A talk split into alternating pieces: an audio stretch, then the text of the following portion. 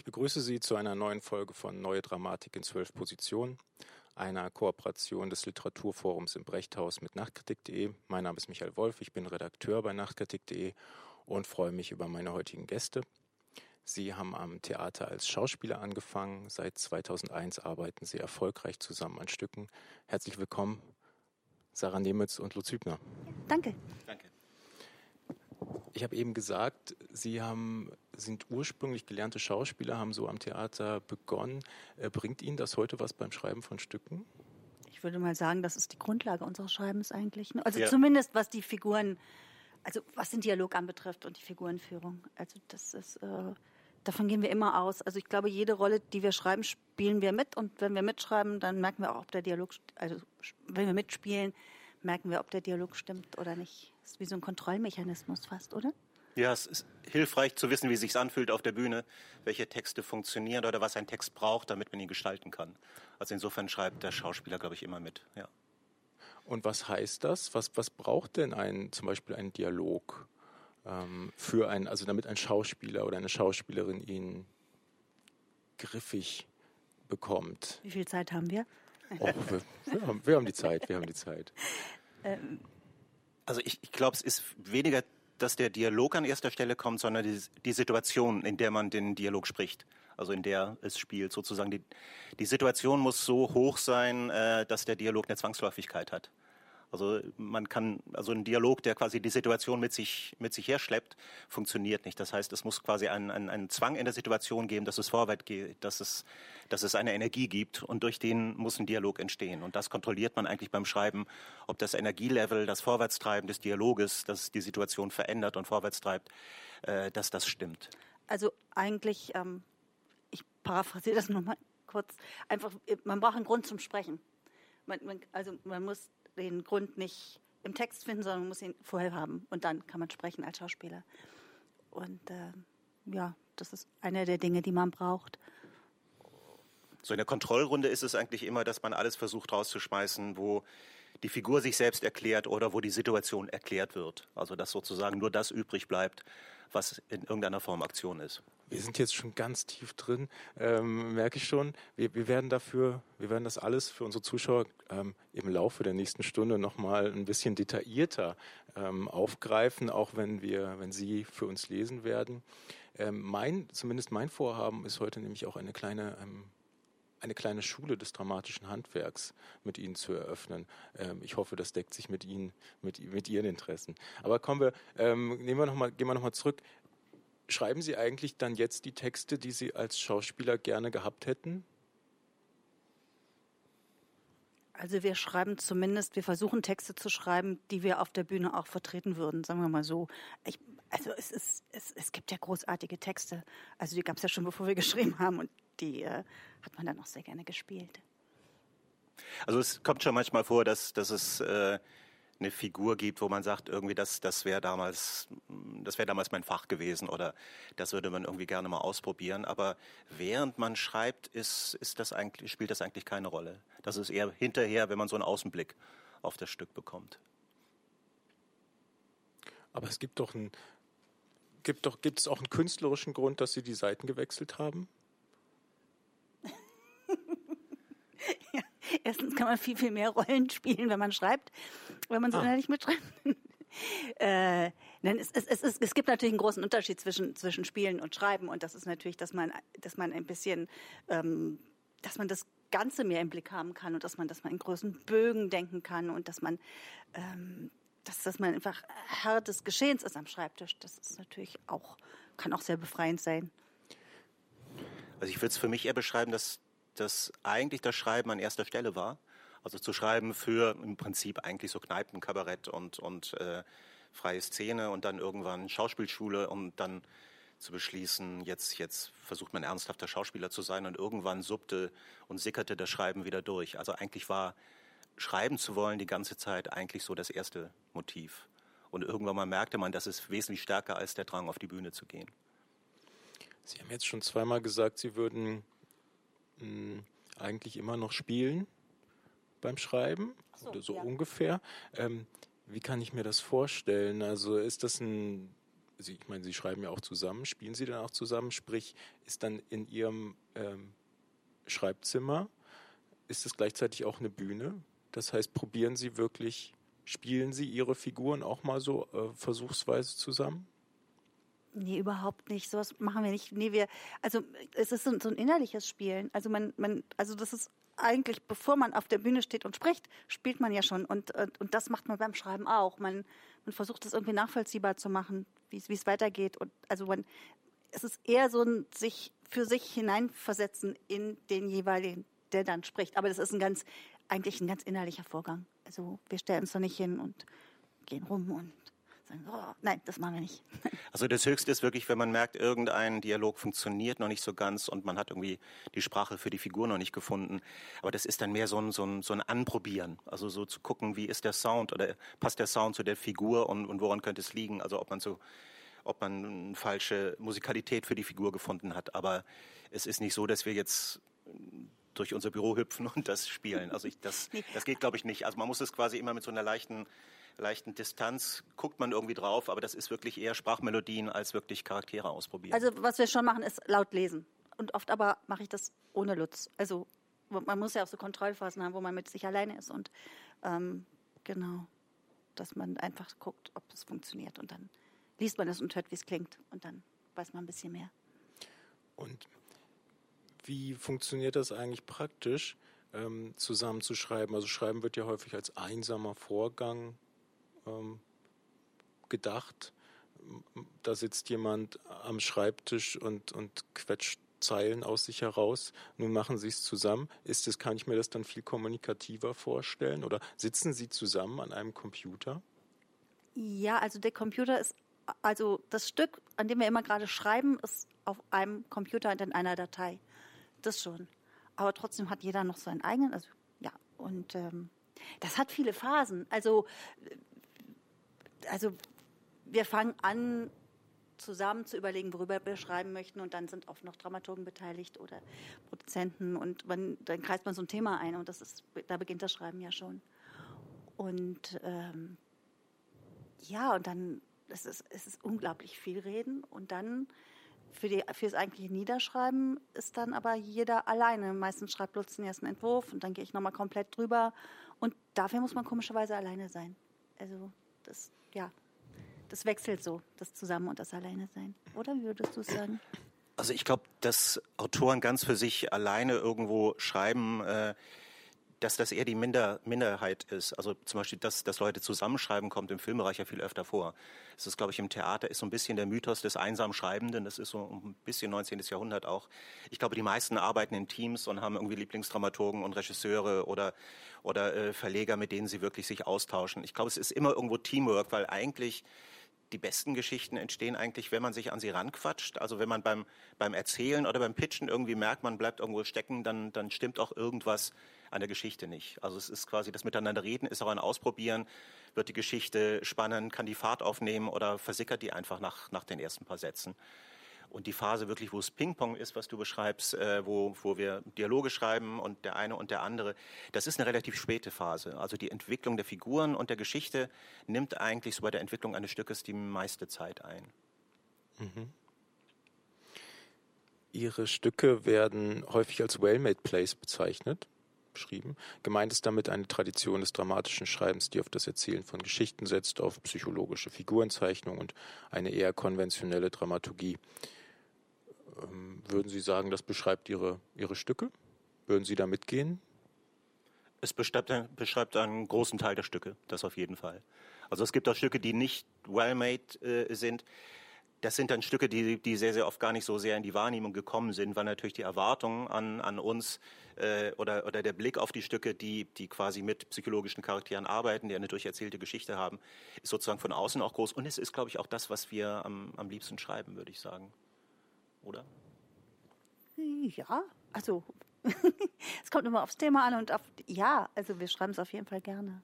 Ich, ich mag die anderen Stücke auch sehr gern. Aber es ist tatsächlich so, dass böse gesagt, dass die am Markt einfach so ein bisschen untergehen. Also welche die, gehen die, unter? Die, die, die nicht, die nicht ganz diesem Wellmet-Prinzip folgen. Also ich, ich hätte da gar keine, was ich jetzt lieber mag, weiß ich nicht. mag beides gern. Ja. Also ist es eine wirtschaftliche Entscheidung für eine Form? Ja, also wenn man Wirtschaft mit Angebot und Nachfrage gleichsetzt, nein, es, ich weiß nicht, ob es wirtschaftlich ist. Es sind natürlich auch bestimmte Themen, die sich aufdrängen und die nach einer bestimmten Form verlangen. Es ist eher so, würde ich sagen. Ja, es, es lassen sich bestimmte Themen, also gerade wenn man wirklich sagt, man äußert sich zu einem politischen Thema, wie, wie, wie jetzt vor zwei Jahren, als wir für Karlsruhe zum Thema Abtreibung geschrieben haben und wie zum Beispiel konservative Gruppen da jetzt wieder danach greifen.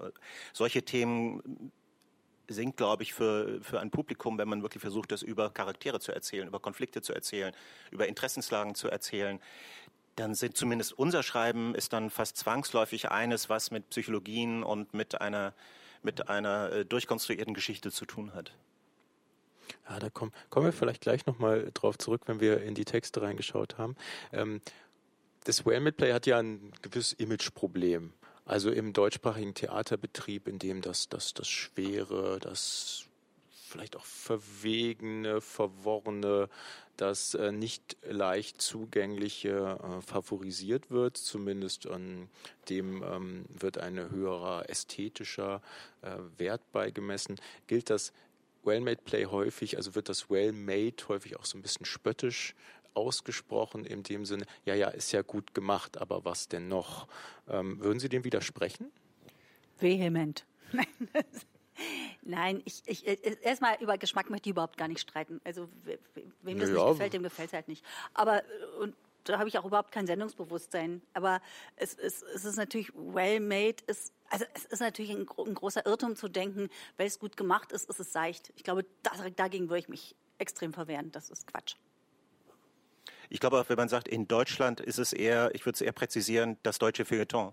Also ich habe das Gefühl, das Publikum hat schon, äh, hat kein Problem oder hat diese Kategorie nicht im Sinne von, das ist Kultur minderer Handelsgüte. Also das, oder in England ist es genauso, wo, wo man sagt, well-made ist, ist genauso eine Kategorie wie alles andere, was da in irgendeiner Form entsteht. Das ist, würde ich sagen, da das, das, äh, das Hauptsächliche, was, was äh, sehr oft entsteht.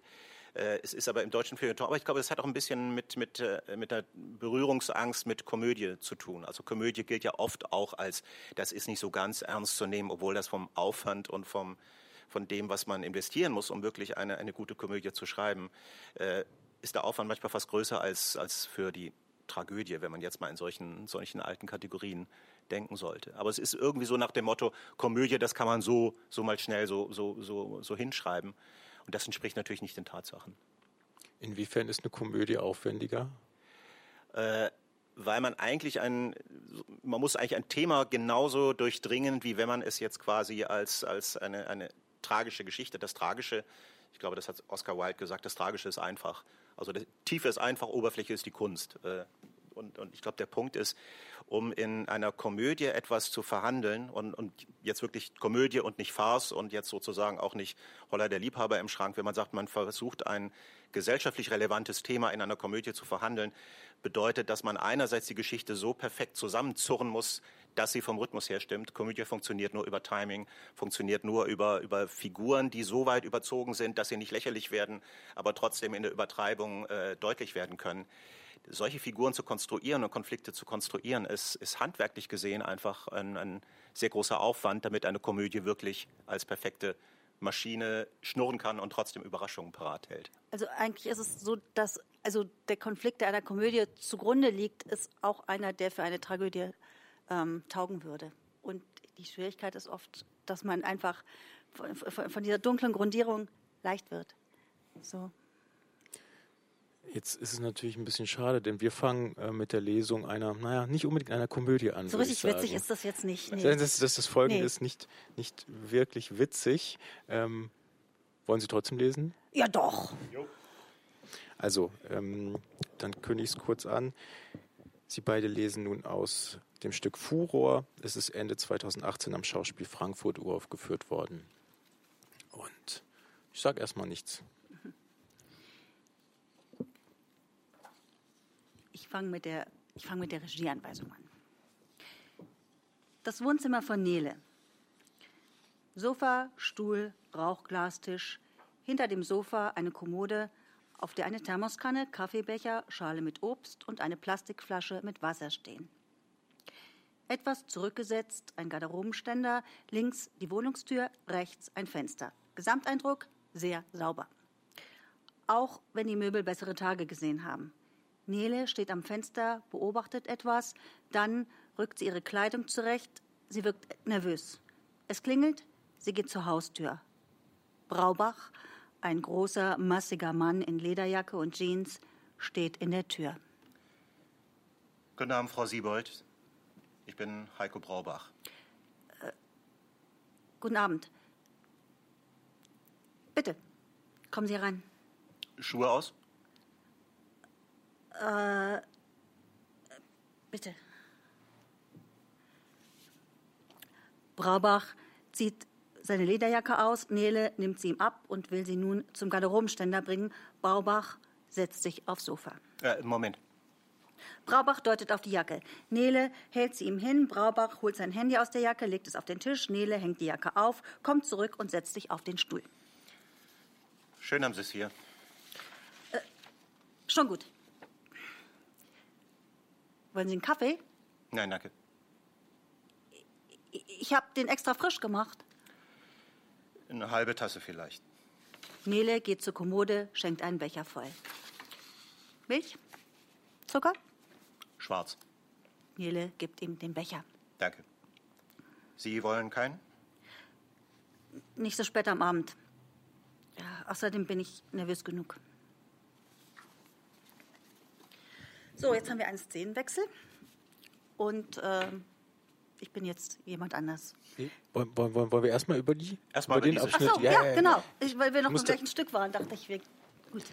Ja, nein, den würde ich gerne früher später. Ähm, würde ich gerne, würde ich uns gerne später vornehmen. Also kurz zur Erklärung: Ich habe mir diese Stellen gewünscht, die heute, die heute hier gelesen werden, ähm, weil ich glaube, dass man an den Stellen dann vielleicht ganz gut schon sehen kann, was ähm, was ihr Schreiben ausmacht, so, äh, an diesen ganz kleinen Stellen und ähm, auch zurückkommen kann auf das, was ich angekündigt habe, nämlich eine kleine Schule des Handwerks. Ähm, hier haben wir den Anfang und da wäre erstmal meine Frage, war ja ein ganz kurzer Ausschnitt ähm, und mit vielen Regieanweisungen, mit vielen Forderungen an Bühne und Requisite. Ähm, es wurden sogar gar nicht alle Regieanweisungen gelesen. Manche wurden auch nur gespielt. Äh, was heißt nur gespielt? Wurden schönerweise gespielt. Ähm, wäre aber meine Frage, warum stellen Sie so dezidierte Forderungen äh, an Bühne und Requisite? Ähm, das ist ja etwas, was eigentlich eher abnimmt im, im dramatischen Schreiben. Also in diesem speziellen Fall hat es damit zu tun, dass es eigentlich äh, eigentlich eine stumme Szene ist. Also alles, was passiert äh, an Aktionen, alles, was die miteinander reden, sind ja eigentlich äh, ritualisierte Gesten. Wollen Sie einen Kaffee? Und ja, und wie wollen Sie? einen Moment, ich muss mein Handy holen. Es ist ja eigentlich an der Oberfläche sind es ja quasi ganz Leute, die banale Dinge tun, weil eigentlich kein Gespräch stattfindet. Deswegen ist das eine Szene, die auch für unsere Verhältnisse relativ viele äh, Regieanweisungen hat und deswegen auch eine relativ genaue Aufzeichnung dessen, was auf der Bühne sein könnte. Ähm, weil die Situation eigentlich die ist, und das wird sich später im Laufe des Stückes herausstellen, dass äh, Braubach ein Politiker ist, der den Sohn der Frau, die er besucht, vor drei Wochen überfahren hat. Der Sohn, der Sohn ist im Krankenhaus, wird wahrscheinlich im Rollstuhl enden. Er ist ihm vors Auto gelaufen, dem Politiker, und äh, der Politiker ist nicht schuld, hat sich aber drei Wochen nicht gemeldet, hat das alles seine Anwälte machen lassen, beschließt jetzt das erste Mal die Mutter zu besuchen. Das ist etwas, was man zu dem Zeitpunkt äh, im Theater noch nicht weiß. Aber was wichtig ist, dass man eine Szene hat, wo man merkt, dass zwei Leute eigentlich mit einer großen Abwehr oder mit einer großen auch Unsicherheit und keiner von beiden weiß, wo das Gespräch hingeht. Deswegen wird das eigentlich beschrieben wie so ein ja, ritueller Tanz von zwei Leuten umeinander. Äh, später wird dann die Situation sein, auch dass diese Frau viel mehr zeigt und sagt, äh, was sie beschäftigt, wo ihre Wut ist und, und äh, wie der Politiker sich fühlt nach diesen drei Wochen. Äh, aber das, das ist der Grund zu sagen, und das ist, was ich vorhin meinte, mit der Situation, die höher sein muss als der Dialog. Also der Dialog an sich ist absolut banal, aber die Situation, die die Schauspieler zu spielen haben, ist eine, die wahnsinnig hoch läuft, weil da ist der Mann, der den Sohn der Frau zum Krüppel gefahren hat. Ja, Sie haben eben schon die Geschichte erzählt. Ähm jetzt weiß man es eh, aber ich glaube, man bekam auch schon in einem kurzen Abschnitt drin, das sind anderthalb Seiten ungefähr, bekam man eben, glaube ich, auch das mit, dass es eine, erstens, dass diese Figuren sich nicht kennen. Gut, sie, sie stellen auch sich einander vor, aber auch, dass eh, eh eine Fremdheit da ist, dass sie vielleicht aus ähm, unterschiedlichen Milieus auch kommen. Also auf jeden Fall muss irgendwie eine Fremdheit da sein, glaube ich. Und dass auch dies eine unangenehme Situation ist. Und äh, vielleicht auch, glaube ich, dass die Frau, äh, die Nele, ähm, noch mal ein bisschen unsicherer ist als der Mann, obwohl es ihre Wohnung ist. Das heißt, es ist innerhalb dieser anderthalb Seiten, glaube ich, schon sehr, sehr, sehr viel erzählt. Ähm, und jetzt erkläre ich, jetzt erkläre ich ihre, ihr Handwerk. Das, das war nicht Sinn der Sache. Ja, wir hören äh, fasziniert zu. Aber nehmen wir nur einen Aspekt, und zwar den Raum. Mir ist aufgefallen, dass äh, viele ihrer Stücke damit beginnen, dass jemand einen Raum betritt. Also entweder zwei, also entweder mehrere Leute oder aber jemand kommt hinzu. Warum? Gute Frage. Ja, vielleicht ist es auch so eine Ursituation von Theater. Jemand ist allein, dann kommt jemand rein, dann fängt man an zu reden. Also das ist so eine, vielleicht, also wäre mir nie aufgefallen, aber ähm, das, das ist ja das, was Theater, also unter anderem ist, ist es so, ja, Theater beginnt, wenn jemand reinkommt, wenn sich was ändert. Also so. hat es auch, hat es vielleicht auch was mit einer Spiegelung des Zuschauers ähm, der Zuschauersituation zu tun, denn ich denke mir so, ich komme ins Theater rein, okay, da kommt auf der Bühne auch jemand rein oder zwei Leute kommen rein, orientieren sich auch erstmal äh, auf einer Bühne, wie ich mich orientiere.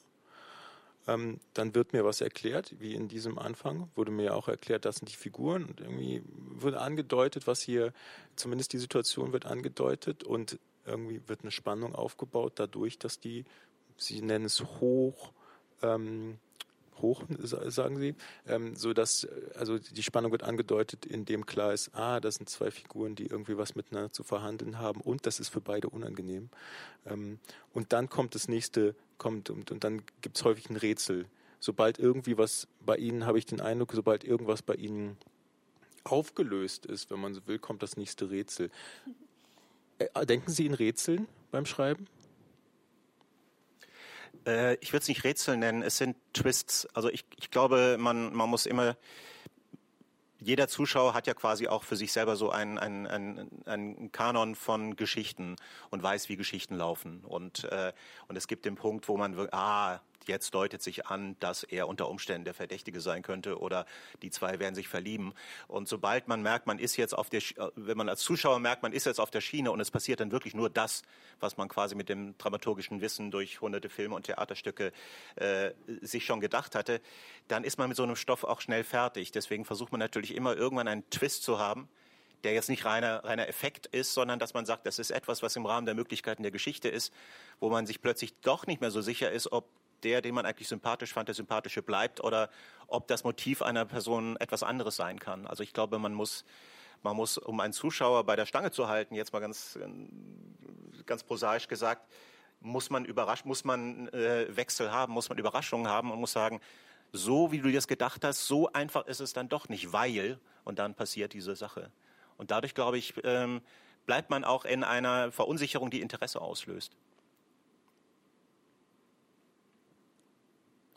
Ja, äh, ich, ich dachte gerade so, es ist ja auch, wenn man jemand kennenlernt im wirklichen Leben, dann ist es ja auch, ich weiß nicht, ob es ein Rätsel ist, aber Menschen sind, haben, tragen ihre Geheimnisse mit sich und wenn man sie kennenlernt, entblättern sich manchmal die Geheimnisse ein wenig und das ist ja auch so das Spannende an Kennenlernen und das ist, ähm, Fun das bildet sich im Theater manchmal halt ab. Funktioniert das, was Sie jetzt beide eben beschrieben haben, aber nur dann, wenn Sie sehr viel mehr wissen als das über die Figuren zum Beispiel, als das, was gezeigt wird? Ist das, was verraten wird? Ja. Ja, auf jeden Fall, würde ich schon sagen. Also, also wir schreiben eigentlich für alle Figuren immer sehr ausführliche Backstories. Also wir müssen die Figuren extrem genau kennen und haben meistens viel mehr Material, als, als wir wirklich verwenden können. Und manchmal gibt es so bestimmte Sachen, äh, wo man sagt, das, das, das schwingt mit, aber es wird nie ausgesprochen. Aber wir wissen es. Äh, über die Figur, weil das manchmal den Ton verändert oder weil das bestimmte Reaktionsweisen so ein bisschen, bisschen verschiebt. Deswegen ist quasi vor den Dialogen äh, die Konstruktion der Figuren und der Geschichte das Zeitaufwendige, weil im Dialog hat man nicht viel Zeit. Also Dialoge müssen so knapp wie möglich sein und müssen, müssen sozusagen ja, komprimiert sein. Und deswegen muss quasi viel mehr mitschwingen als das, was man irgendwie äh, in dem Moment denkt, was das Ganze erzählt. Das, die Figuren ähm, oder ihre Art, Figuren zu entwerfen, orientiert sich, wie ja schon gesagt wurde, schon an psychologischer Glaubwürdigkeit. Nun ist das Theater, hm, sagen wir, oder sagen wir mal, größere Teile des Theaters haben dem ja eigentlich eher eine Absage er, äh, erteilt. Ähm, auch vielleicht, weil das Film viel besser kann, Film und Serien. Warum halten Sie denn daran fest? Ich glaube, weil man bestimmte Publikumsschichten viel besser erreichen kann, wenn man eine Geschichte erzählt zu einem Thema, was ein Publikum beschäftigt, äh, wenn man ihnen Geschichten und Charaktere, zu denen sie sich verhalten können, also wo sie sagen können, was erzählt er für einen Mist, oh mein Gott, das habe ich auch schon mal gedacht, oder zu sagen, würde ich mich nie trauen zu sagen, aber da höre ich es gerade auf der Bühne und dann muss ich mich dazu verhalten. Äh, was ich immer sehr mag, ist, wenn, wenn ein Publikum nach einer Vorstellung noch ewig draußen steht und diskutiert und sich irgendwie nicht einig wird und irgendwie sagt, also gar nicht über die Inszenierung und die Qualität der Schauspieler, sondern einfach sagt, ich sehe das vollkommen anders oder da, was hast du denn dazu gesagt? Äh, das ist, glaube ich, durch diese Form äh, funktioniert das immer noch sehr, sehr gut. Also gerade ja, gerade wenn, wenn es um, um politisch, politische Sachen geht, wo, wo, wo, wo eine Dialektik, glaube ich, nötig ist, wo man den Leuten zwei Seiten wirklich so nachvollziehbar präsentieren kann, wo, wo man ja vielleicht die eigenen Meinungen extrem, extrem überdenken muss. Also es ist ja auch so, dass ähm, wir mit unseren Stücken ja nur ein, ein, ein kleines, ein, ein, ein, nicht kein kleiner, aber ein Baustein sind für die Inszenierung. Und die Inszenierung, ich finde Inszenierung oft interessant von unseren Stücken, wenn sie sich vom psychologischen nicht lösen, aber wenn Sie das als Basis nehmen und, und, und, und das etwas größer machen und etwas theatralischer und etwas unwahrscheinlicher. Also das, das, das ist ja, diesen Spielraum haben diese Stücke ja. Also, und das mag ich immer sehr, muss ich sagen. Also zum Beispiel hat noch keine Inszenierung bisher, zumindest die wir gesehen haben, unsere äh, Anweisung, wie der Raum aussehen sollte, ernst genommen. Also wir wissen nee. auch, das wird, das passiert nie. Also es werden nie die Stücke, die Musikstücke gespielt, die wir vorschlagen, und es wird nie der Raum gebaut, den, den wir skizzieren. Aber er ist sozusagen eine Lesehilfe, dass man sagt, so könnte der sein, und jetzt könnt ihr von da aus weiterdenken. Und zum Beispiel gab es, glaube ich, in Stuttgart eine Inszenierung, wo das Ganze in einem Friseursalon spielt wo man sagt, ich hab, wir haben es nicht gesehen, das scheint aber sehr gut funktioniert zu haben. Oder in Frankfurt äh, in der Uraufführung von Anselm Weber war es wirklich ein, ja wie ein Boxring, also ein Quadrat, äh, in dem wirklich nur drei Möbelstücke standen. Das hat auch funktioniert. Aber wenn wir sagen, die Basis für das Ganze ist etwas, wo man sagt, das ist eine Lesart oder das wäre eine realistische Lesart. Und jetzt guck mal, wo, wo man den Text noch hinschießen kann. Ja, das ist interessant. Ich glaube, Sie hatten vorher ähm, an einer Stelle gesagt, es müsste Sie haben ein anderes Wort verwendet, aber es müsste schon, Sie versuchen sich an einer möglichst dezidierten ähm, Schreibweise. Und ich hatte eigentlich auch beim, beim Lesen den Eindruck, dass Sie, ich hatte fast einen filmischen Eindruck. Also ich konnte mir alles ziemlich gut vorstellen. Ähm, vielleicht auch durch die Regieanweisung, wenn die jetzt in der Stelle, an der Stelle gefehlt hätten, ähm, dann wäre mir vielleicht diese Unsicherheit der Figuren auch nicht so klar geworden. Aber an anderen Stellen dachte ich, ah ja, ich kann mir hier wirklich alles sehr gut vorstellen. Ich musste eigentlich, ich muss gar nicht fast nicht mehr ins Theater gehen und habe mich gefragt, ob sie, ob das vielleicht ein Ziel sein könnte, so dezidiert zu schreiben, so ähm, ja, so angereichert zu schreiben, dass man eine möglichst die Differenz zum späteren Bühnengeschehen klein hält. Ist dem so? Das klingt nämlich jetzt gar nicht unbedingt danach. Es klingt so, nee, als wären eigentlich würde ich fast behaupten, das ist das Gegenteil der das Fall Gegenteil, ist. sehr gut. Ja, ja, äh, ja nein, also wir, wir, wir schaffen eine Grundlage, die relativ stabil ist und dann, ich, das Ganze fliegt ja, wenn, wenn da Ideen dazu kommen, die völlig crazy sind und, und die, die, die absolut nicht aus dem Text wirklich erstmal rauslesbar sind, die aber trotzdem was damit zu tun haben und die dem einfach eine Ebene hinzufügen. Das ist ja das Tolle am Theater, was, also ich, ich finde schon, dass das Theater da äh, mit dem Film nicht, nicht schlechter abschneidet. Also es, es sind einfach ganz, ganz andere Mittel. ähm, ja, also ich, ich, weiß nicht, wir haben ein Stück geschrieben über, über, eine, über eine WG, Willkommen hieß das Stück, die sich einfach nicht genau darüber im Klaren ist, ob sie jetzt einen Flüchtling aufnehmen will oder nicht. Und da hatte Mina Salipur hatte eine fantastische Idee und hat das hat die die ganze Zeit kochen lassen. Äh, Richtfest. Richtfest, ah, Richtfest. Natürlich, genau. Richtfest war das. Das äh, war auch ein WG-Stück, mehr oder ja. weniger. Ja. Und das war sozusagen eine, eine große Kochshow, das Ganze, äh, obwohl das überhaupt nicht vorgesehen war im Text, da wird bloß irgendwie immer ein Buffet serviert. Äh, aber das funktionierte, weil die Figuren quasi diese, die, die Figuren haben das ausgehalten. Also ich glaube, man muss immer gucken, man baut letztendlich einen Motor, der, der geländegängig sein muss und man versucht, den so widerstandsfähig und robust wie möglich zu machen. Und ob das dann irgendwie ein VW Käfer oder ein Strandbuggy wird oder was weiß ich, das ist dann quasi die nächste Frage. Und wir sind extrem gespannt, wenn, wenn die Geschichte äh, sozusagen in solche, in solche völlig neue Settings gesetzt wird, aber trotzdem als Geschichte erhalten bleibt. Also wir würden nie sagen, da hat aber, da hat aber ein Komma gefehlt oder da hat jemand aber nicht richtig mitgeatmet für dies und das, sondern zu sagen, okay, jetzt Jetzt ist es Material und jetzt versucht damit umzugehen. Also es ist auch eine Anregung für Bilder, die aber nicht zwingend mit dem Text, also die nicht zwingend aus dem Text hervorgehen, die vielleicht nur mit dem Text assoziiert werden. Dann. Mhm. Wollen Sie noch eine Stelle lesen? Gerne. Wir springen jetzt im, im, im äh, Stück Furor. Okay, ja, Nach gut. Vorne, ja? Genau. So.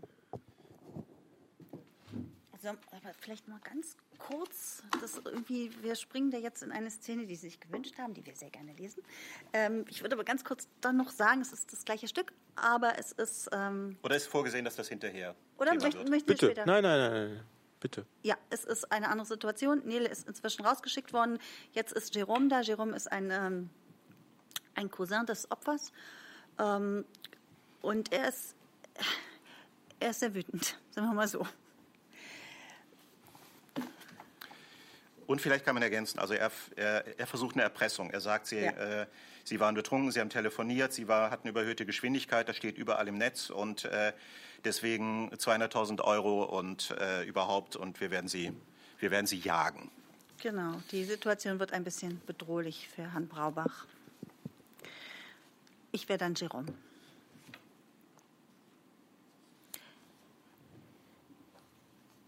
Warum starren Sie mich so an?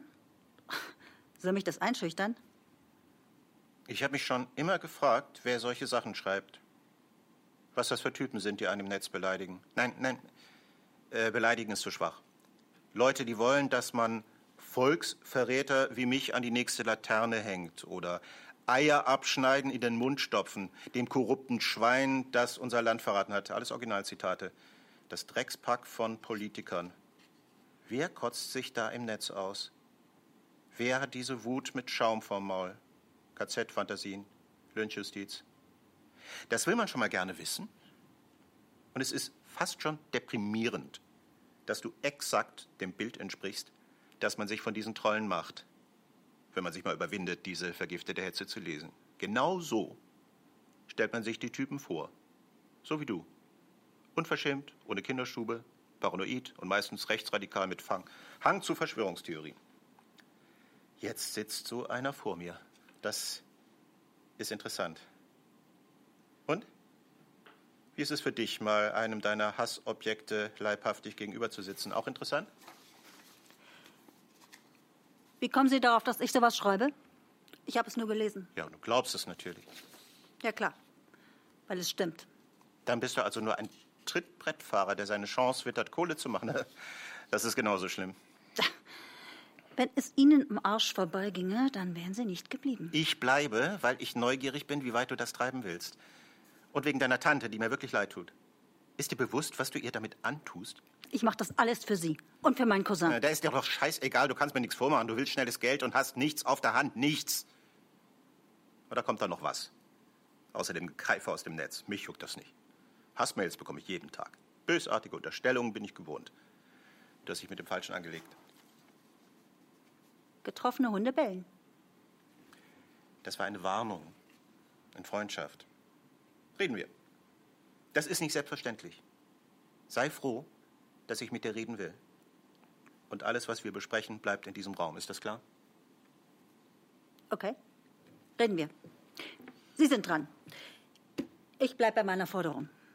Tja, Da müsstest du deine Anschuldigung beweisen können. Vor Gericht. Oder wärst du dir das gedacht? Du drohst mir und dann schreibe ich einen Scheck, weil ich solche Angst vor dir habe? Ich brauche kein Gericht. Das sind sowieso eure Leute. Genau wie die Systempresse. Da bekommen sie so, sowieso nur immer Sie recht. Ja, und wie soll das sonst gehen? Hast du sowas wie einen Plan? Langsam bin ich wirklich neugierig. Sie sind hier. Nach knapp drei Wochen. Sie wollen plötzlich helfen. Sie bieten meiner Tante sogar Geld. Sie sind geblieben, als Sie meine Forderungen gehört haben. Sie fragen nach meinem Plan und Sie haben viel zu verlieren. Kommt alles nicht ganz so entspannt rüber, wie Sie behaupten. Kannst du dir vorstellen, dass ich hier bin, weil es mir nahe geht, was passiert ist? Weil ich wissen will, dass es deinem Cousin wieder besser geht und dass ich dich davor bewahren will, eine riesen Dummheit zu Wir begehen. gehen Ihnen doch am Arsch vorbei. Sie machen das nur, weil es Ihrer Karriere hilft. Mir können Sie so einen Schrott erzählen, aber mir nicht. Sie wollen helfen? Nein, nein, Sie, Sie müssen helfen. So sieht es aus. Deshalb drohen Sie mir. Das nützt Ihnen aber nichts. Kein Mensch glaubt Ihnen, dass Sie aus reiner Menschenliebe hergekommen sind. Kein Mensch glaubt Ihnen, dass Sie vollkommen unschuldig sind, weil kein Mensch noch der Presse glaubt oder der Politik oder wenn jetzt. Moment. Oder der Polizei. Ja, genau. Oder der Polizei. Und wenn jetzt tausendmal im Netz steht, dass dieser Unfall anders gelaufen ist, als die Polizei erzählt, dann wird sie keiner wählen, weil sie ein scheiß Politiker sind und die Opfer ein Minderjähriger. Weil alle eine scheiß Wut auf euch haben, weil ihr dieses Land verkauft und nicht für eure eigenen Leute sorgt. Vielen Dank. Wir haben es hier mit einem Schlagabtausch zu tun. Zwei Figuren kämpfen darum, die Situation zu kontrollieren. Ähm, derweil ist man als Leser, oder war, ging zumindest mir so, ähm, ist man mal auf der Seite des einen, mal auf der Seite des anderen. Also ich habe mir relativ lange schon auch vorstellen können, dass der Politiker wirklich vielleicht äh, getrunken hat, als er den Jungen angefahren hat, oder jedenfalls, dass der nicht ganz sauber ist. Ja, war das auch, war Ihnen das wichtig, dass man bis zu einem gewissen Grad Verständnis auch für die, für den unbequemen Charakter oder generell in Ihrem Schreiben, dass man für die, für die unbequemen Charakter, für die Täter, vielleicht auch für die Bösen hat? Absolut, ja.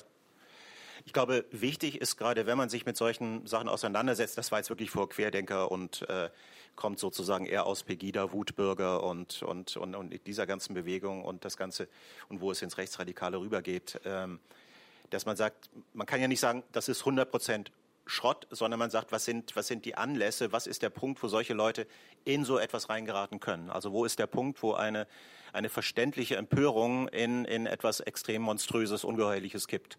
Und das muss zur Sprache kommen, weil sonst würde man, glaube ich, nur eine, eine Karikatur auf die Bühne stellen. Also dass man zwischendurch mal denkt, das ist ein Arschloch, der ist militant und der will jetzt Lösegeld und der will jetzt, der stellt Forderungen. Aber irgendwo so, was man mitbekommt aus seinem Leben, gibt es irgendetwas, was diesen Menschen extrem verzweifelt macht. Das, das glaube ich, ist, ist auch die einzige Möglichkeit, damit die Dialektik zwischen den beiden stimmt. Und auch, dass man genauso denkt, vielleicht ist der Politiker doch gerade nur extrem professionell unterwegs, sich als den guten den Guten hinzustellen, der für seine Leute sorgt. Also ich glaube, dieses anders würde das Stück nicht funktionieren ohne diese Dialektik. Nun gibt es aber ja dann doch noch einen Kipppunkt. Also ich äh, relativ lange war ich so hin und her gerissen, ähm, für wen ich, wem ich denn da jetzt meine Sympathie eher geben möchte. Und es gibt es aber trotzdem ja, gibt es ja doch einen Kipppunkt in ihrem Stück und der war für mich ähm, der, in dem der der jüngere Mann gewalttätig wird. Da dachte ich, ja, okay, jetzt wird mir schon erklärt, wer hier der Böse ist. Ähm, ist es dann auch wichtig äh, für Ihr Schreiben, dass am Ende dann doch bei aller Verwirrung möglicherweise klar ist, wo die Fronten sind? Also es ist, glaube ich, schon wichtig zu sagen, bei allem Verständnis, ähm, blöd gesagt, sowas kommt von sowas. Also es kann einfach, so eine Haltung kann zu extremer Gewalt führen. Und, das, und da, da wollen wir uns nicht verdrücken. Also daher kommt es, glaube ich. Also ja, Moral versteht sich von selbst. Ne? Also ja. äh, es, es, hat vielleicht ein bisschen mit der Vorgeschichte zu tun, weil wir mit, mit Anselm Weber, mit dem wir das Stück zusammen entwickelt haben, sehr, sehr lange, also wir sagten mir, wir wollen etwas machen über, äh, über ähm, politischen Mord, also Mordanschläge auf Politiker. Äh, hatten sehr lange überlegt, ob wir etwas über Rathenau machen und wo da quasi ein Punkt von, von Radikalisierung so weit geht, dass das Töten von Politikern quasi von, von rechts mit, mit auf der Rechnung ist. Walter Rathenauer, Walter Rathenau, genau. Politiker in der Weimarer Republik. Und äh, der Punkt war auch, als es losging auf Pegida, als dann die Galgen rumgetragen wurden, reserviert für Merkel, reserviert für und so weiter, wo, wo man das Gefühl hatte, jetzt ist ein Punkt erreicht, wo Mord als, als, als Mittel quasi der, der Revolution, die da von, von den Neonazis geplant wird, plötzlich mit auf der Rechnung ist. Und deswegen sagten wir, irgendwann muss der Punkt sein, wo das Verständnis aufhört, sondern wo man merkt, ab einem gewissen Punkt ist Jerome in dem Stück auch äh, eigentlich bereit dazu, äh, diesen Politiker zu töten. Also er ist quasi kurz davor und, und er, er tänzelt sozusagen auf der roten Linie. Dann findet es nicht statt, weil es irgendwie auch ein Kampf ist zwischen einer Vaterfigur. Also es ist auch ein, ein Vater-Sohn-Konflikt, den wir damit reingebaut haben. Aber der politische Punkt ist einfach der, dass politischer Mord vorstellbar wird. Dazu brauchte es irgendwann mal diesen Schritt der Radikalisierung. Äh, deswegen war es auch extrem gruselig, weil das ist in Frankfurt rausgekommen, vier Monate vor der Ermordung von, von äh, Walter Lübcke. Also wo aber man das Gefühl hatte, ja, es lag in der Luft. Es lag in der Luft, dass irgendwann ein Rechtsradikaler einen Politiker tötet. Und das war sozusagen für den zweiten Teil äh, wichtig zu sagen, so weit geht das. Also sowas kommt von sowas und so weit kann das gehen. Mhm.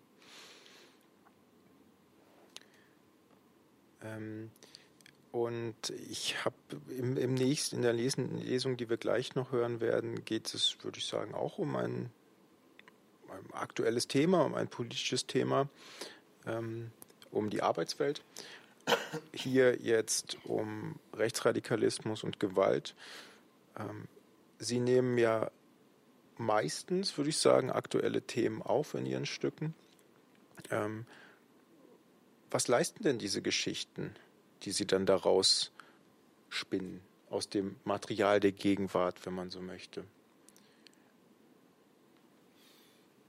äh, leisten im Sinne von, wie es als Beitrag gedacht ist für, für Diskussionen? Ist, genau, ist es, ein, ist es ein Kommentar oder ist es, ähm, haben Sie da, nehmen Sie da so eine Art Chronistenpflicht wahr oder verdoppeln Sie das äh, Geschehen? Es ist eher der Versuch, die, die Fragen zu einem bestimmten Thema so präziser zu machen oder, oder, oder die Frage überhaupt mal zu formulieren, ohne jetzt zu sagen, so und so gehen wir damit um oder das finden wir, das finden wir jetzt gut und da, da sollte es irgendwie anders werden, sondern dass man wirklich sagt, das sind alle Karten auf dem Tisch und was, wer, wer versucht, wohin zu kommen und was bedeutet das für unseren gesellschaftlichen Zusammenhang oder was bedeutet das für das, für das, äh, für das Leben einzelner Menschen, die in diese Situation geraten. Also jetzt bei Firma Dankt, äh, bei dem nächsten, wo es um alte Arbeitswelt und neue Arbeitswelt geht, äh, kann man nur sagen, das ist das entstand aus Leuten, die uns irgendwie erzählten und da war irgendwie ein Gespräch und da ging es überhaupt nicht um meine Qualifikation, sondern die redet mit mir nur über, über Urlaub oder sonst was. Ich sagte, irgendwie, irgendwann möchte ich da auch gerne mal sagen, was ich, was ich möchte. Und es ging aber irgendwie nur um ein relativ diffuses, äh, mögen wir uns oder nicht. Also es ist ja auch, was man irgendwie von, von Apple und von sehr vielen Startups hört, äh, dass, also zum Beispiel wollte keiner mit, mit äh, bei Apple mit, wie ist nochmal der Chef, wie heißt der Gründer? Steve Jobs, Jobs. Äh, Aufzug fahren, weil der fragte einen unterwegs, was machst du gerade? Und dann erzählte man das und dann sagte er, ich glaube, das ist für uns nicht interessant. Und in Stock 16 war man gefeuert. Also, also dieser Punkt von äh, die neue Arbeitswelt und die flachen Hierarchien bedeuten, dass niemand mehr sicher ist. Also da kann man sagen, dass das einerseits beschreibt man das in einem Stück, wenn man sagt, alte Arbeitswelt trifft aufs neue Arbeitswelt. Andererseits äh, zeigt man, dass das, äh, was das mit den Leuten macht, was für Auswirkungen das hat und wie die Leute mit der Verunsicherung umgehen. Und ob das auch ein Punkt ist, wenn man die Stücke verbindet oder Themen verbindet, zu sagen, führt das dazu, dass Leute sich zurückziehen oder sich radikalisieren oder sich politisieren oder einfach zynisch werden. Also insofern geht es immer wieder zurück eigentlich auf Geschichten von Menschen äh, und quasi, und was ist der Punkt, der sie verändert?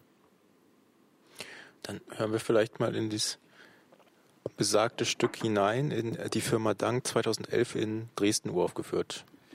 Vielleicht kurz zum, kurz zum Inhalt. Äh, Äh, eine Firma ist übernommen worden äh, von, von einem Konsortium und es sind alle Abteilungsleiter gefeuert worden, außer einem namens Krusenstern, der ins äh, Seminarhaus der Firma eingeladen ist, wo er die neue Crew kennenlernen soll und trifft da auf, äh, auf das neue Team. Äh, keiner stellt sich wirklich vor und keiner stellt Forderungen. Und, und er versucht rauszukriegen, geht es um seine Beförderung oder geht es darum, dass er gefeuert werden soll. Und das ist, glaube ich, erstes Drittel des Stückes, ne? die Szene, die wir lesen. Genau, er ist da im Gespräch mit der Betriebspsychologin. Ich wünsche eine klare Auskunft. Was will man von mir? Ich kann arbeiten. Das wissen wir. Ja, aber man muss mich informieren, worum es geht. Ja, wir klären das. Ganz ruhig. Ich kann verstehen, dass Sie überfordert sind. Dazu müsste, es, müsste ich es zuerst mal mit Forderungen zu tun haben. Ihr rückt mir immer so auf die Pelle, das mag ich nicht. Ach, Sie dürfen sich nicht so verkrampfen. Es ist doch hier niemand gegen Sie. Ich brauche klare Rahmenbedingungen. Hier ist alles unklar. Sie müssen John verstehen. Es ist seine bisher größte Aufgabe. Er ist nervös. Wenn das hier nicht funktioniert, dann ist er erledigt. Er hat Potenzial, wirklich. Er ist auch wesentlich sensibler, als Sie jetzt wahrscheinlich denken. Er macht diese Arbeit mit Herzblut. Er hängt an seinen Leuten, für die er sich entschieden hat. Aber ob das jetzt alles zusammenpasst, ob das ein wirklich schlagkräftiges Team wird, das kann keiner sagen. Seien Sie etwas souveräner. Lassen Sie ihm auch mal was durchgehen. Legen Sie nicht jedes Wort auf die Goldwaage. Man hat fast alle meine Kollegen gefeuert. Man hat ein unverbindliches Gespräch mit mir geführt. Bis heute habe ich keine definitive Zu- oder Absage bekommen. Ich kann Rechenschaft ablegen von allem, was ich getan habe. Danach möchte ich beurteilt werden. Ich kann für alles einstehen. Ich kann sagen, wohin ich inhaltlich möchte. Wenn man das nicht will, wenn man mich nicht mehr will, akzeptiere ich das natürlich. Aber ich brauche ein Gegenüber. Ich brauche kein Lob und keinen Tadel. Ich brauche klare Verhältnisse, klare Anweisungen. Ja. Ich habe schon vermutet, dass Sie klare Anweisungen brauchen. Was ist daran so schlimm? Ah, ich verstehe das. Ich würde Ihnen zustimmen. Dann tun Sie es doch. Können Sie nicht versuchen, offener zu sein? Ich habe gerade mein Herz über den Zaun geworfen. Sie haben nur gesagt, dass alles so bleiben soll, wie es ist. Ja, warum sollte ich da etwas ändern? Ja, weil etwas Neues beginnt. Weil das ganze Team deutlich verjüngt wird. Ja, das Neue ist keine Qualität an sich. Sie geben mir recht, oder? Jugend ist nicht abendfüllend. Nehmen Sie diesen Sandor, ein Schnösel, arrogant, von sich eingenommen, größenwahnsinnig und ohne jede Erfahrung, oder? Geben Sie es zu. Sie sind eine erwachsene Frau. Oder imponiert Ihnen das? Sie haben vollkommen recht. Aber meine private Meinung interessiert leider nicht. Doch mich. Es hilft mir sehr zu wissen, dass meine Sicht der Dinge zumindest nachvollziehbar ist. Vollkommen. Oder mache ich einen Fehler? Verspiele ich gerade meinen Job? Legen Sie mir das als Schwäche aus? Ich entscheide nicht über Ihre Zukunft. Ja, wer dann? Das Team? John? Nein. Entscheidet überhaupt irgendjemand? Oder würfelt eine Horde Affen im Hinterzimmer gerade meine Zukunft? Wer ist mein Gegner? Denken Sie wirklich in solchen Kategorien? Streichen Sie das. Ich habe nicht Gegner gesagt. Streichen Sie alles, was ich in den letzten Minuten gesagt habe. Vielen Dank. Ich würde sagen, hier haben wir es schon mit einer Komödie zu tun, oder? Würden Sie mitgehen? Ja, ja. ich glaube, für den Krusenstern ist es nicht so witzig, aber von außen betrachtet, äh, ja. ja, es ist eine Komödie, würde ja. ich auch sagen. Und wora, worin ähm, besteht jetzt die Komik? Also im Prinzip ist es natürlich wie immer in Komödie, dass man, dass man versucht, die Positionen so scharf aufeinander zu krachen zu lassen, dass, äh, dass der Blick des einen auf den anderen sozusagen immer einer ist, wo man sagt, wie ist der denn drauf? Äh, also Krusenstern ist wirklich so alte Schule und der ist auch im Anzug gekommen und mit seinem, mit seinem kleinen äh, Aluköfferchen und sonst was und hat es mit Leuten zu tun, die halt erstmal zusammen in die Sauna gehen, was er total ablehnt und, äh, und irgendwann heißt es und lassen uns irgendwie ein Fest machen und es müssen sich alle kennenlernen, dass man einerseits blickt man und dadurch entsteht die Komik eigentlich auf einen, wo man sagen könnte, der ist ja wirklich ein bisschen sehr oldschool und ein bisschen sehr irgendwie äh, mit der Hand an der Hosennaht und äh, dass man aber, wenn man mit ihm auf die anderen blickt, das Gefühl hat, das sind einfach extreme Narzissten, die irgendwie so dermaßen sich so geil finden und von sich selbst so dermaßen äh, überzeugt sind. Das kann es auch nicht sein. Und da eigentlich in diesem Spannungsverhältnis, dass man, dass beide Seiten, dass man eigentlich ständig den Blick wechselt, daraus entsteht die Komik, also der Wechsel der also Isotopie. Die Welten, die ständig aufeinander prallen, genau. eigentlich, dass sie eigentlich ständig, ja, die, die, die beiden Ebenen, die einfach nicht zusammenkommen. So würde ich es beschreiben. Also im Grunde äh, eine, eine, ständige Situation von Missverständnis oder Unverständnis. Ja, und oder? aber das, das verzweifelte Ringen nach Verständnis, darin, glaube ich, liegt die Komik. Weil man will ja da raus aus diesem, man will ja begreifen, was los ist und das klappt halt schwer. So. Zumindest ähm, die Hauptfigur dieser dieser Angestellte alter Schule, der möchte ganz unbedingt zumindest wissen, in was für einer Situation er sich befindet äh, in diesem Stück. Ähm, ich hatte da den Eindruck, das hat auch was Absurdes. Also ich sah da so einen Anklang an Beckett, weil äh, würden Sie da mitgehen? Ja, Männer auf verlorenen Posten, ja, auf, genau. auf, auf, auf, jeden Fall. Ja. Es ist, es ist absolut äh, letztendlich grundiert mit, mit absurdem Theater. Also zu sagen, Menschen in einer Situation, die komplett unhaltbar ist, versuchen sich trotzdem an etwas festzuhalten und versuchen das wirklich gnadenlos durchzuziehen. Also das ist, wo Beckett auch an Buster Keaton stößt. Also es ist dann irgendwie eine Situation von, wo man sagt, lass es doch bleiben. Und, und da ist sozusagen der, der Mensch, der, der versucht, das trotzdem durchzuziehen und einfach alles auszublenden, weil er dann überhaupt nichts mehr wüsste. Also insofern ist es ja, absolut zutreffend. Jetzt habe ich den Eindruck, wir haben eben über Geschichten gesprochen und, und, und über Politik hm, und dass etwas in der Luft liegt, was man dann vielleicht, äh, vielleicht im Vorfeld schon die Geschichte zuschreiben kann, wenn man so will. Aber, und jetzt sagen Sie, ähm, Buster Keaton und Beckett, absurdes Theater da habe ich jetzt den Eindruck, Sie nehmen etwas wahr, Sie ähm, sehen, die Arbeitswelt hat sich verändert, jetzt an, die, an, dem Beispiel dieses Stücks, und machen daraus eine Geschichte, wenn man so will. Und die lehnen Sie aber an ähm, literarische Verfahren an oder äh, in dem Fall vielleicht auch äh, filmische Verfahren, also in, in, dem Fall ästhetische Verfahren. Äh, wie weit entfernt man sich denn dabei zwangsläufig von der eigentlichen, sagen wir jetzt mal, nehmen wir mal ein großes Wort von der Welt?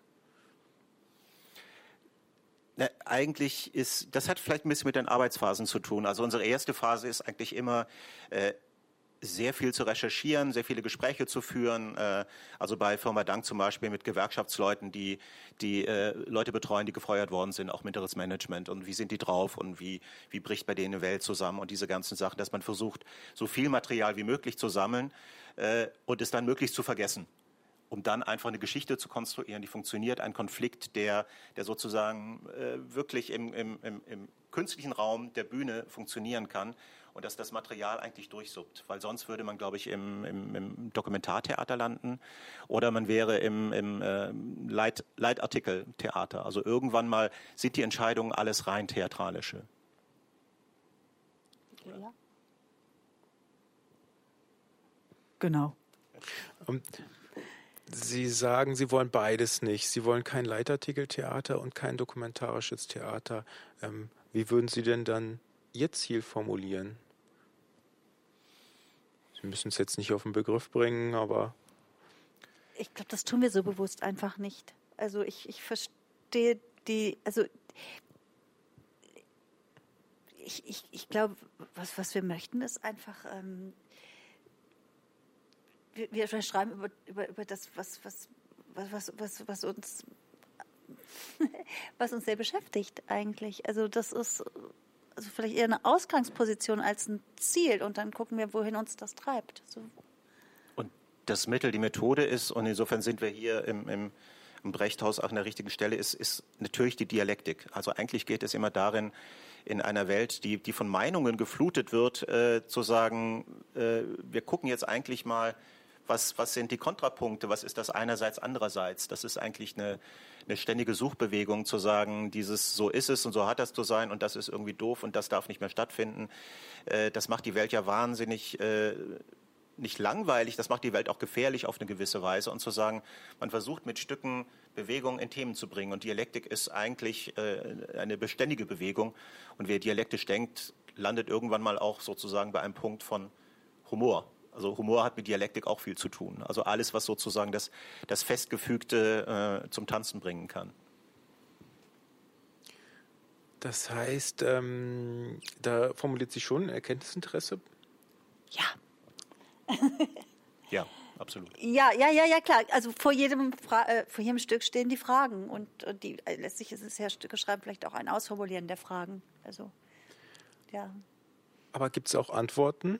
Ich, ich höre, ähm, das ist so ein bisschen so ein Dramatiker, äh, so eine Dramatiker in Antwort habe ich sie jetzt ertappt, denn irgendwie wollen alle Fragen stellen. alle Fragen stellen ja, immer. Und ich stelle, ich, ich als Kritiker habe die luxuriöse Position, dann auch mal zu fragen, ja gut, aber was ist denn die Antwort? Haben Sie auch eine Antwort?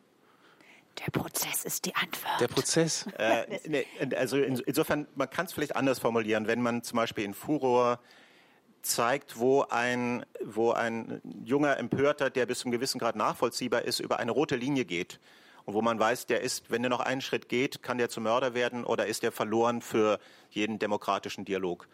Dann ist die Antwort eigentlich die, äh, und die ist bloß nicht quasi blinkend am Schluss des Stückes als Botschaft und Moral, sondern zu sagen, wenn man ihn da eingefangen hätte oder wenn man ihn da einfangen kann, dann wird nicht das aus ihm, was im Verlauf des Stückes jenseits der roten Linie passiert. Also insofern wäre die Antwort bei Furor zu sagen, da müssen wir die Leute äh, abhalten, aufhalten oder da müssen wir mit den Leuten in einen Dialog kommen.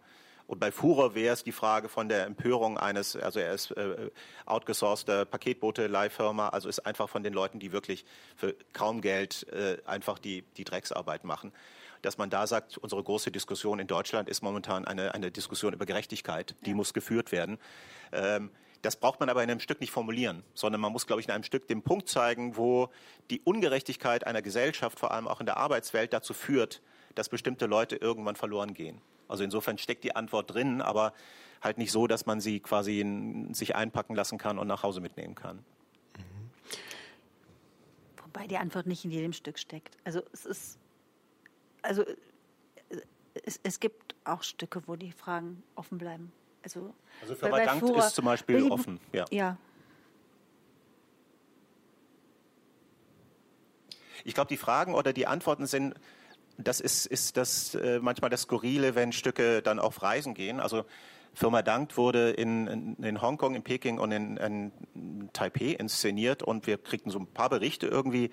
dass das ist jetzt eine Weile her, das Stück ist ja auch schon älteres. Also Hongkong würde es wahrscheinlich heute nicht mehr gehen, aber dass es wohl sehr aufgeregte Diskussionen gab, wo man merkt, das ist irgendetwas sozusagen, eine ganz große Umwälzung, die stattfand. Das war, wann war das? 2012, 13 oder sowas.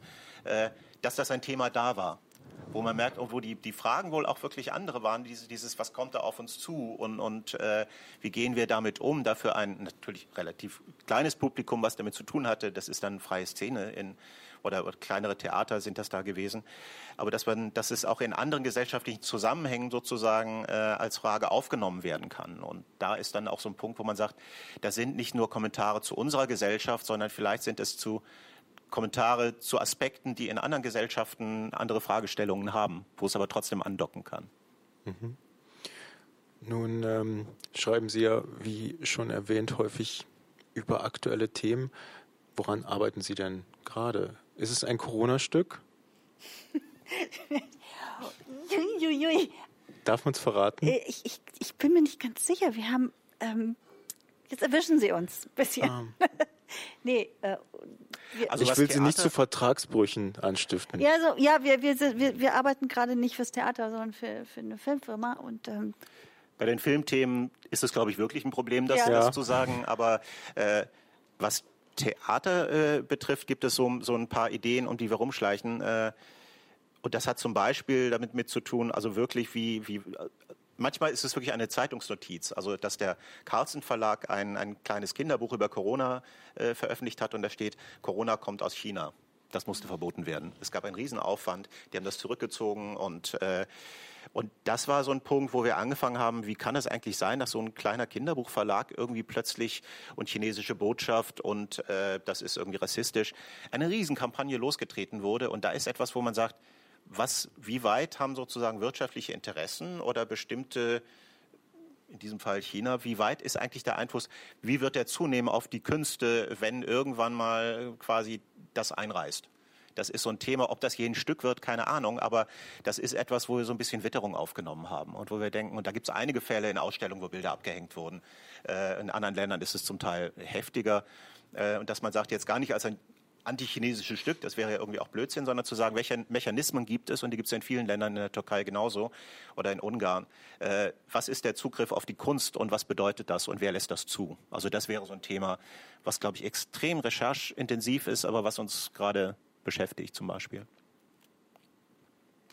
Ich hoffe, Sie finden die Zeit dazu, neben dem Drehbuchschreiben, über das wir nicht weiter sprechen werden. Ähm, herzlichen Dank, dass Sie hier waren. Das war die Folge mit Sarah Nemitz und Lutz Hübner in der Reihe Neue Dramatik in zwölf Positionen. Schön, dass Sie zugeschaut haben und bis zum nächsten Mal. Dankeschön. Danke Ihnen. Danke.